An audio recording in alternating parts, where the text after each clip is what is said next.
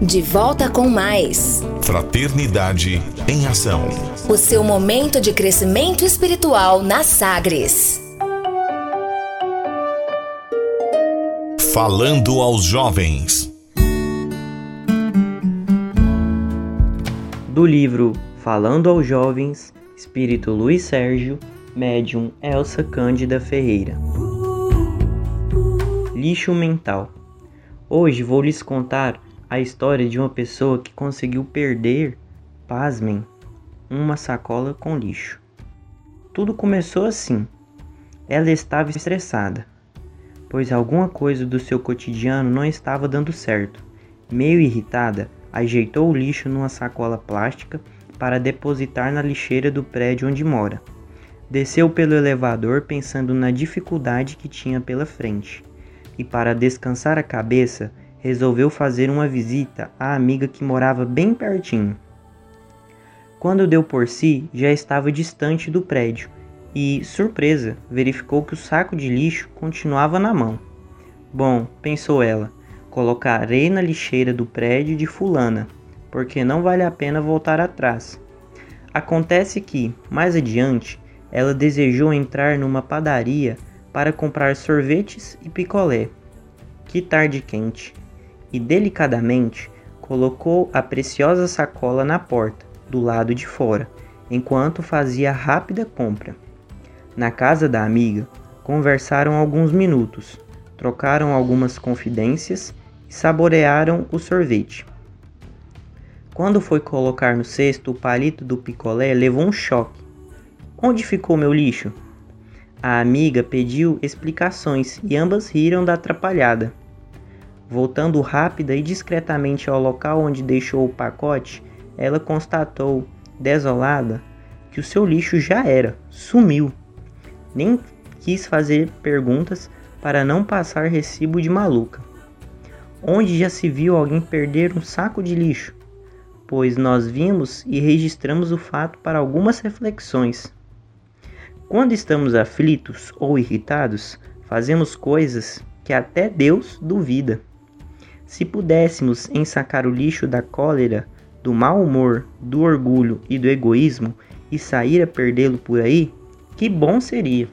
Desse fato hilário, podemos extrair lições de sabedoria. Buscar o autocontrole antes de explodir emocionalmente, para que nossos atos sejam mais conscientes e menos instintivos. Jogar fora tudo que não concorre para o nosso crescimento intelectual ou moral, como faríamos com um lixo imprestável, afastar de nosso convívio as companhias comprometedoras que com o tempo poderiam arrastar-nos para o mal, muitas conclusões a moçada pode tirar a respeito do caso. E o lixo? Ah, que surpresa! Recebeu o amigo do alheio quando abriu aquele fétido pacote. Afinal, ele se esqueceu do mandamento divino: não furtarás. Um abraço para todos e até o próximo encontro. Fraternidade em Ação. O momento de crescimento espiritual na Sagres. Conversa de família. Amigo 20, nesse segundo bloco, receberemos aí os amigos José Antônio e William Batista para continuarem falando a respeito do tema otimismo. Aproveitamos aí para também avisar que teremos aí o terceiro encontro do tema Amar e Servir na Ciência, Filosofia e Religião, a finalidade da obra Universo e Vida. Receberemos aí os amigos, o amigo Gilson Dr. Gilson, Gilcito, que falará sobre o livro Universo e Vida de Hernani Santana. Será no dia 16, próximo dia 16 de julho, às 19h30, pelo YouTube do Vínculos Fraternais, youtube.com Vínculos Fraternais e YouTube da Sagres TV. Não perca. Falaremos mais sobre esse encontro no nos próximos programas. Muito bem, então vamos à, continuidade do Conversa de Família, não esquecendo que teremos aí a fluidificação da água no final do programa. Caros amigos da Rádio Sagres, eu Sebastião, caros ouvintes, que Deus a todos nós abençoe. Certa feita, Jesus disse aos seus discípulos: Tem de bom ânimo, eu venci o mundo. Nessa ocasião em que Jesus fala isso, certamente os discípulos talvez até nem tenham compreendido as suas palavras, porque ainda estavam ouvindo, bebendo do seu ensinamento, naquele momento em que ele ensinava o seu evangelho divino. Mas se acompanharmos a história de Pedro, de João Evangelista, de Tiago, de todos os apóstolos de Jesus, nós vamos entender as palavras do Cristo quando ele disse: tem de bom ânimo. Esse tem de bom ânimo certamente é o otimismo diante de todas as adversidades e dificuldades da vida. Esse otimismo, ele nasce com certeza da fé racional e não da fé fanática, mas da fé que sabe que vai chegar ao seu objetivo, luta e trabalha por isso. Diferente daquele otimismo irrealista em que a pessoa crê no futuro sem um planejamento. Imagina-se numa situação muito confortável, mas não luta, não trabalha, nada faz por aquilo. Então, quando Jesus diz tem de bom ânimo, ele sabia das lutas, das dificuldades e das provas pelas quais passariam os seus discípulos no decorrer dos anos após a sua partida para a vida espiritual. E de fato, quantas e quantas vezes Pedro teve que se levantar de manhã para levar adiante o evangelho do Cristo, enfrentando grandes batalhas e grandes lutas, primeiro contra ele mesmo, depois contra as calúnias do mundo romano, dos doutores da lei e também diante das mais das maiores dificuldades que enfrentou na casa do caminho para sustentar o edifício do cristianismo.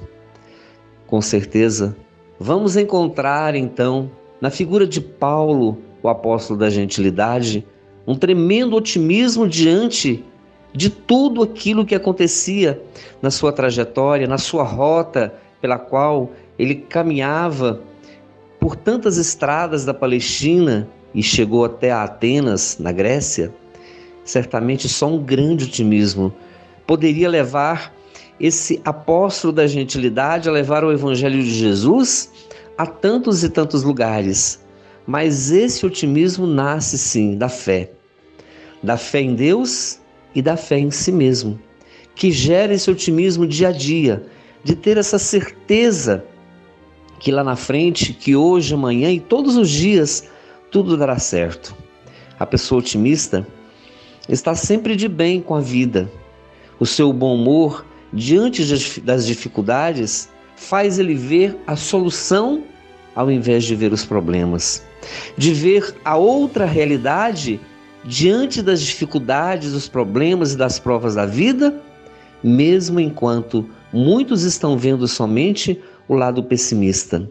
Certa vez, quando Jesus passava descendo de Jerusalém para Jericó, junto com seus discípulos, encontraram no meio do caminho um animal em estado de putrefação. Quando então, passando por ali, os observavam e todos tapavam o nariz e seguiam em frente. Que animal horrível! E Jesus parou diante do animal para dar uma lição aos seus discípulos e disse: Que lindos dentes ele tinha. Essa visão do Cristo é a visão otimista diante da vida. Nós podemos escolher quando acordamos de manhã ser uma pessoa otimista ou ser uma pessoa pessimista. Podemos escolher seguir por um caminho de alegria, de felicidade, ou podemos escolher também um caminho de reclamação. O otimismo caminha lado a lado, de mãos dadas com a gratidão porque toda pessoa otimista é também grata. Agradece infinitamente a Deus por tudo que tem recebido. Enquanto que o outro, o ingrato, o pessimista, de tudo reclama, de tudo se queixa, quando deveria estar agradecendo a divina bondade que tudo lhe coloca no caminho. Portanto, sejamos otimistas diante de todos os acontecimentos. Não vamos nos tornar os profetas do pessimismo, sair espalhando notícias ruins para os outros. Sempre saibamos selecionar o que é melhor. Façamos como Paulo dizia: examinai tudo, retende o que é bom. Saibamos então selecionar o melhor, o que puder de ser de melhor para a nossa vida. E não vamos espalhar pessimismo por onde caminharmos. Se a situação está difícil, sejamos realistas Vamos trabalhar, vamos lutar e fazer tudo o que tem que ser feito para a melhoria, mas jamais se queixar, reclamar ou espalhar o pessimismo em torno dos nossos passos. Lembremos das palavras sábias de Jesus: Tende bom ânimo, eu venci o mundo. Tenhamos bom ânimo, otimismo, alegria para vencermos as adversidades do mundo. Muita paz a todos. Olá, nossos queridos ouvintes da nossa querida Rádio 730, Rádio Sagres. Com muita alegria, com muita perseverança e boa vontade que nós estamos aqui mais uma vez para falar a respeito de um tema tão interessante para o nosso cotidiano, das nossas vidas, que é a palavra otimismo. Essa palavra otimismo, meus queridos, é necessário que nós levemos para o nosso dia a dia, para o nosso cotidiano, muitas vezes, porque nós estamos vivendo situações aí adversas do normal. Já no normal a gente já costumava, já precisava de ser otimista, já precisava de ver as coisas sempre com grandes aprendizados, com grandes lições, com grandes formas de vencermos e de aprendermos no nosso cotidiano. Então agora mais ainda é necessário nós reforçarmos que todos os dias nós precisamos de ser otimistas. Então, para que a gente seja mais claro, a gente trouxe aqui duas mensagens, uma do livro Agenda Cristã e a outra do livro Fonte Viva, falando a respeito da situação. Olha se que o André Luiz fala no livro Agenda Cristã. Ante o bloco de pedra bruta, não se prenda à ideia do peso. Lembra-se da estátua primorosa que podem sair dela. Contemplando as dificuldades da sementeira, não se detenha no receio, a enxurrada e aos vermes daninhos. Recorde o pão que lhe fartará o celeiro. À frente da tempestade, não se perca em lamentações. Medite nos benefícios que advirão sua passagem. À face do trabalho árduo, não tema o suor que correrá copiosamente Centralize a expectativa nas boas obras que surgirão. Não se fixe no calor da forja. Espere utilidades que lhe fornecerá a sua vida. Não imagine tão somente os perigos de enfermidade. Calcule a alegria e o poder de curar. Se você está governando efetivamente pelo ideal superior, governado efetivamente pelo ideal superior, Esqueça o amigo que desertou, a mulher que fugiu, o companheiro ingrato e o irmão incompreensível. Todos eles estão aprendendo e passando como acontece a você mesmo. O que importa é a intensificação da luz, o progresso da verdade é a vitória do bem. Então nós observamos aí, companheiros, é que André Luiz nos ressalta muito a questão de sempre andarmos para frente, de nós não pararmos no meio do caminho ante as experiências que nós vivemos no dia a dia. Isso é uma questão de otimista, de nós sermos otimistas diante das nossas realidades, das nossas situações. E aí ainda, Emmanuel comenta uma passagem de Jesus que fala a respeito da boa nova, fala a respeito da boa parte. Maria escolheu a boa parte, que lhe será tirada. Está lá em, Jesus, em Lucas capítulo 10, versículo 42. Não te esqueças da boa parte, que reside em todas as criaturas e em todas as coisas. O fogo destrói, mas transporta consigo elementos purificador. A pedra é contundente, mas consolida a segurança. A ventania açoita impiedosa, todavia ajuda a renovação. A enxurrada é imundície, entretanto costuma carregar o adubo indispensável à sementeira vitoriosa. Assim também há criaturas que, revelando-se negativas em determinados setores da luta humana, são extremamente valiosas em outros. A apreciação unilateral é sempre ruinosa. Então, queridos ouvintes, nós queremos ver aqui que a importância que Demano nos dá de sempre nós sabermos aproveitar as nossas oportunidades. Para a gente estar tá encerrando, ele fala que ainda ó, a tempestade da hora em que vivemos é muitas vezes a fonte do bem-estar das horas que vamos viver. Busquemos o lado melhor das situações, dos acontecimentos das pessoas. Maria escolheu a boa parte, o que não lhe seria tirada, disse-nos o Senhor. Quem procura a boa parte é nela. Se detém, recolhe o campo da vida, o tesouro espiritual que desejamos jamais será roubado. Então nós observamos, né, meus amigos? Por mais que as dificuldades venham, tudo pode nos ser tirado, mas aquilo que a gente aprende, as coisas boas que nós aprendemos, são coisas ótimas, o otimismo que nos leva para frente e nos faz com que nós possamos evoluir diante das situações, dentro das experiências que a vida nos dá. Então sejamos sempre, como diz Emmanuel e André Luiz, otimistas em nossas existências. Muito obrigado, que Deus nos abençoe. Muita paz. Queridos ouvintes, chegamos ao final do nosso programa Fraternidade em Ação, navegando em tom maior e nas ondas do bem. Foi muito bom estarmos aí na sua companhia. Pedimos que nos acompanhe aí nas redes sociais aí da Sagres online, né? No, e pedimos também que você acompanhe, coloque aí sua água para ser fluidificada e Logo após também teremos o nosso quadro Maria, Mãe da Humanidade, porque nós convidamos a você para acompanharmos esta mensagem de um espírito compromissado com o progresso da humanidade. Maria, Mãe de Jesus. Jesus agora, com sua intensa luz, é como um sol a brilhar energizando assim todo o nosso ser, enchendo de paz, serenidade, equilíbrio espiritual. Sinta a sua luz divina, a sua energia curadora emanando em sua direção. Vamos continuar vibrando.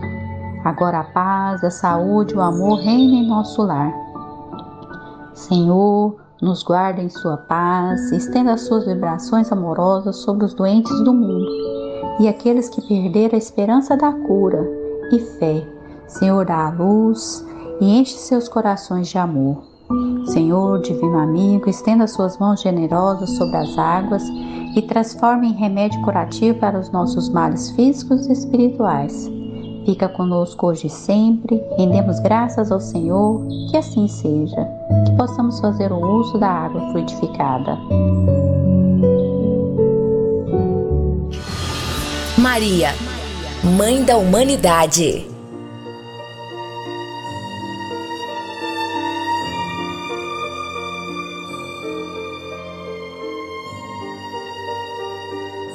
Do livro Maria, Mãe de Jesus, O Manto de Maria. Basta consultar a história da humanidade para verificar quão grandes crimes têm sido cometidos individual e coletivamente pelos homens contra si mesmos. A história da humanidade é a nossa própria história. Temos, portanto, ao longo das encarnações sucessivas, nós, os espíritos em sofrimento que habitamos a Terra, acumulado através de nossas faltas, essa tempestade de dores pode ser chamada de karma, ou reação das leis ou justiça divina, ou dívidas. Se Deus fosse apenas justiça, e essas dívidas fossem cobradas de imediato, nos aniquilariam. Mas Deus é também misericórdia, atendendo às criaturas imperfeitas através de suas criaturas aperfeiçoadas. Tal é a função misericordiosa de Maria: suavizar o pagamento de nossas dívidas, dando-nos a bênção do tempo e carinho maternal, para que, através do perdão aos nossos devedores, do trabalho no bem e principalmente do amor, possamos ter condições de resolver os nossos problemas conscienciais, pagando até o último ceitil, conquistando dignamente a felicidade. Este trabalho Maria o faz coletivamente, envolvendo a terra com os eflúgios de sua alma, como se expressam alguns, seu manto de virtudes ou sua áurea luminosa, como se expressam outros, protegendo-nos de nós mesmos. Nestes dias de transição, isto é particularmente importante, pois chegada é a hora de separar o joio do trigo, as boas árvores das más árvores e de restabelecer a verdade. A alma em oração, ligada ao manto de Maria, que cobre a terra, é como um espelho voltado ao céu, refletindo um raio de luz no abismo. Aquele que ora, por alguns momentos que seja, segundo fórmulas pré-estabelecidas, ou colhendo as palavras na espontaneidade do coração, traz grande benefício a si mesmo e aos outros que o cercam, atravessando com mais segurança esta época difícil. Que mais e mais espíritos se abriguem no manto constelado de Maria, suavizando dores, é a nossa prece.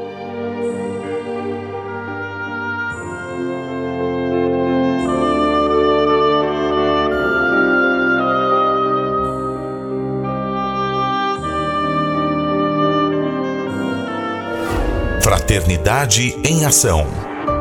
O momento de crescimento espiritual na Sagres.